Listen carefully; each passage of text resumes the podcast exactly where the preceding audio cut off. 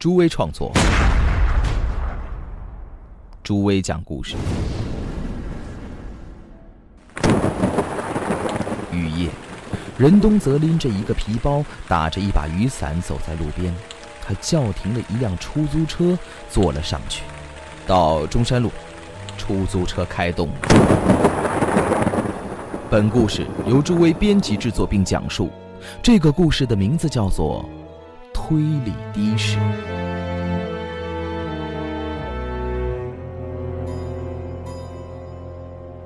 车上，司机和任东泽都没说话，是的士司机先从后视镜看了一眼任东泽，然后开口：“好像在电视上看过你啊，啊，你是潮人魔术组合的其中一位吧？”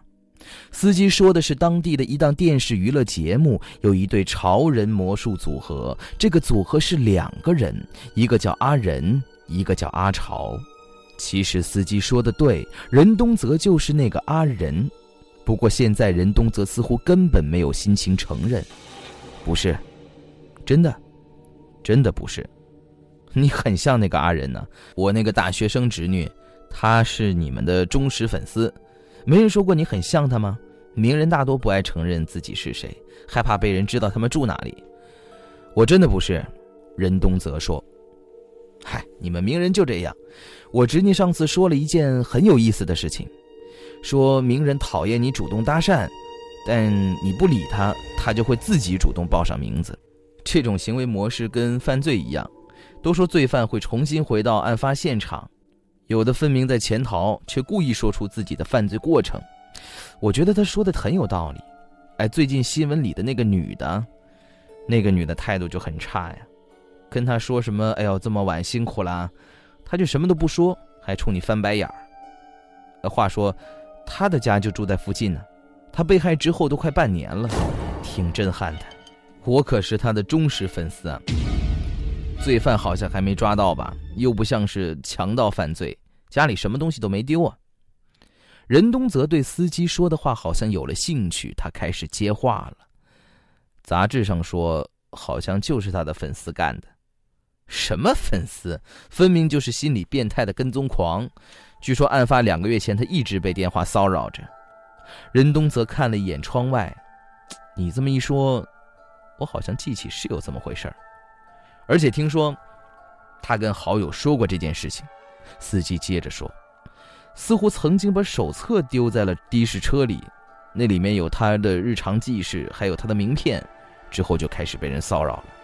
要是真的，大概是他后面的客人捡到了。犯人很可能是那个人。犯人不见得是某个客人呢。任东则冷冷地说：“啊，那是谁？”也许是那个的士司机。这句话刚一出口，的士司机就是一脚刹车，刺耳的刹车声在雨夜空荡的街道上回响着。什么情况？任东泽不满地问。啊，对不起，这里是单行道，禁止通行。然后出租车换了一个方向，走了另外一条路。话说那个女主播当时还出过丑闻呢。司机接着说，跟一个记者。还被人拍到在车里亲热的照片，知道吗？他们的关系被曝光之后，那个记者的老婆就跟他分居了，最后还离奇的死在家里。离奇？是啊，说是在自己家门口撞到头了。不过疯传是那个女主播干的，我一听就觉得，是她的话肯定能做得出来。她面相很凶的。你怎么说的这么难听啊？你不是说你是她的忠实粉丝吗？是粉丝才这么说，丑闻什么的特别关心。也许就是被有这种想法的粉丝干掉的。那个女主播，任东则看着司机的背影，说出了这样一句话。司机笑了，难说。我觉得凶手本身不想害他，那不是一桩简单的杀人案。呃，到了。出租车停在了路边，任东泽刚要付钱，然后他发现这里根本就不是中山路，也不是他要去的地方。喂，这是哪儿啊？司机望了一眼窗外，那栋房子就是那个女主播曾经住过的，现在空着。任东泽顺着司机手指的方向看了一眼，带我到这儿干什么？路过，我想让你看看。免了，赶紧到我要去的地方。哦，好。然后司机又指了指那栋房子。对了，你看那儿，院子里的树。听说凶手就是借着这棵树爬到二楼阳台的。别废话了，赶紧开车。任东则有些不耐烦，出租车再次发动了。别急嘛，开出这条小路就到了。司机回过头说：“你想听听这件案子为什么不是一件简单的凶杀案吗？你说说看，这个案子有疑点，凶手为何从二楼的窗户潜入？命案当天下了一场雪，院子里留下了凶手清晰的脚印，而脚印显示凶手直奔的那棵树，好像知道二楼的窗户没上锁一样。你不觉得可疑吗？”司机问。可能是看到二楼的窗户微微敞开吧，任东则回答：“当时是严冬，就算一时忽略没锁，谁会敞着窗户出门？我认为凶手事先就被告知了那窗户没锁。谁告诉他？死者那个女主播，她自己委托凶手从后窗进入，这样罪犯直接上二楼也就合情合理了。”我侄女说过，有一次她丢了钥匙，叫男朋友从窗户爬进去。听了这话之后，我才恍然大悟，那个女主播也一定用同样的方法让凶手潜入。但是死者死的时候手上握着一个高尔夫球棒啊，这说明他知道有陌生人进来。如果是自己委托，就没什么必要了吧？怎么没必要？他谎称钥匙丢了，一切都是他的策划。什么策划？他想先杀掉那个闯入者，把他说成是跟踪狂。他让他进去以后，自己再立刻回屋，拿着高尔夫球棒上了二楼，好把那个男的打死。他就说是正当防御，实际上是蓄谋行凶。其实他才是凶手。他不是被害人吗？任东则问。的士司机猛地转过脸来，那个男的当然要抵抗了，不是说了吗？凶手没想过杀人，那他和朋友说的被人跟踪骚扰是什么？那是骗人的，一定是两个月前就打算杀死那个男的了。的士司机说：“这是我推理出来的真相，他不是什么可怜的受害者，是弄巧成拙，咎由自取，是个卑鄙的女人。”任东则把手搭在了驾驶室座位上，也许有另外一个可能。凶手很可能也不是他的什么朋友，怎么不是呢？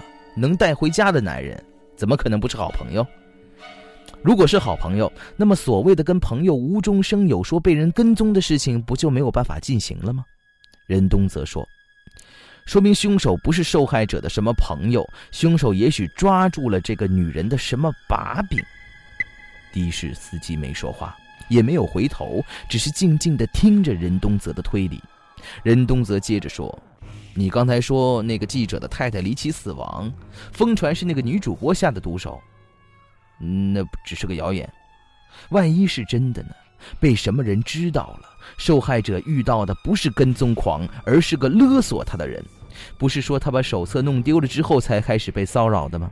也许他就是去那个记者太太家里的途中丢掉的呢。”捡到手册的是那个的士司机吧？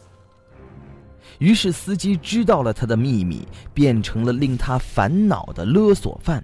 他准备干掉司机，很可能是他提议那天要到达家做个了断，然后谎称是丢了钥匙，让司机从二楼潜入，但是遭到了司机的反抗。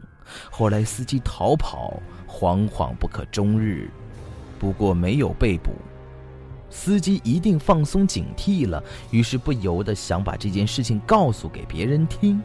那个司机自己说了，罪犯很有可能分明在潜逃，却故意谈及自己的命案，就是说，杀死女主播的凶手，有可能就是。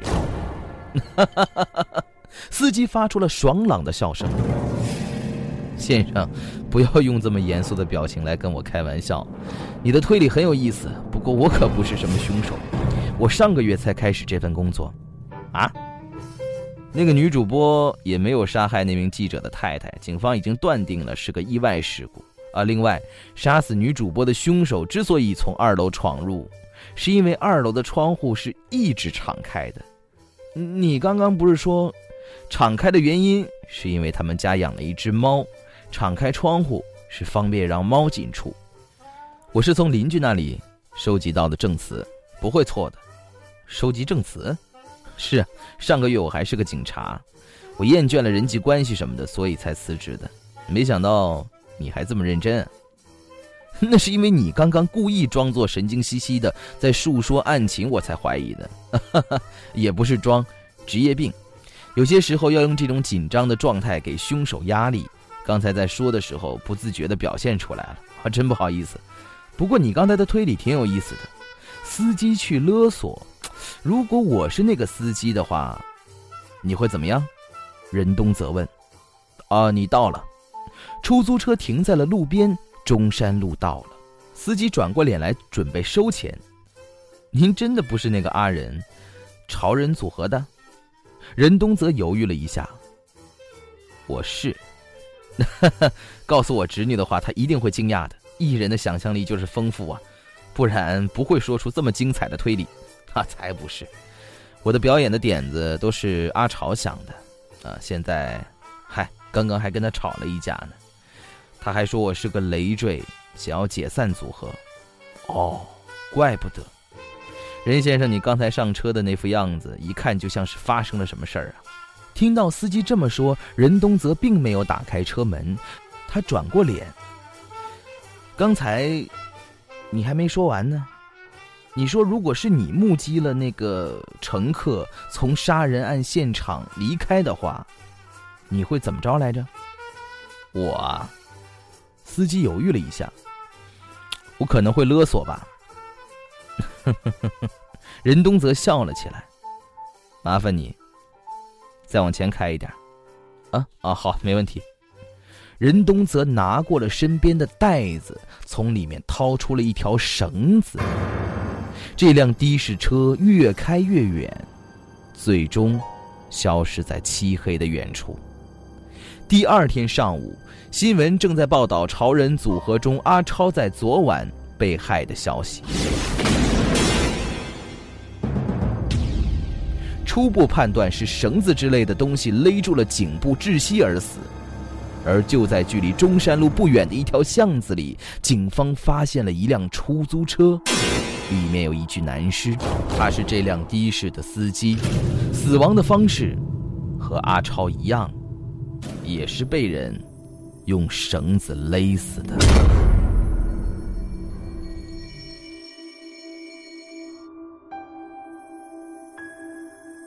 好了，这就是我为您讲述的推理的士的故事。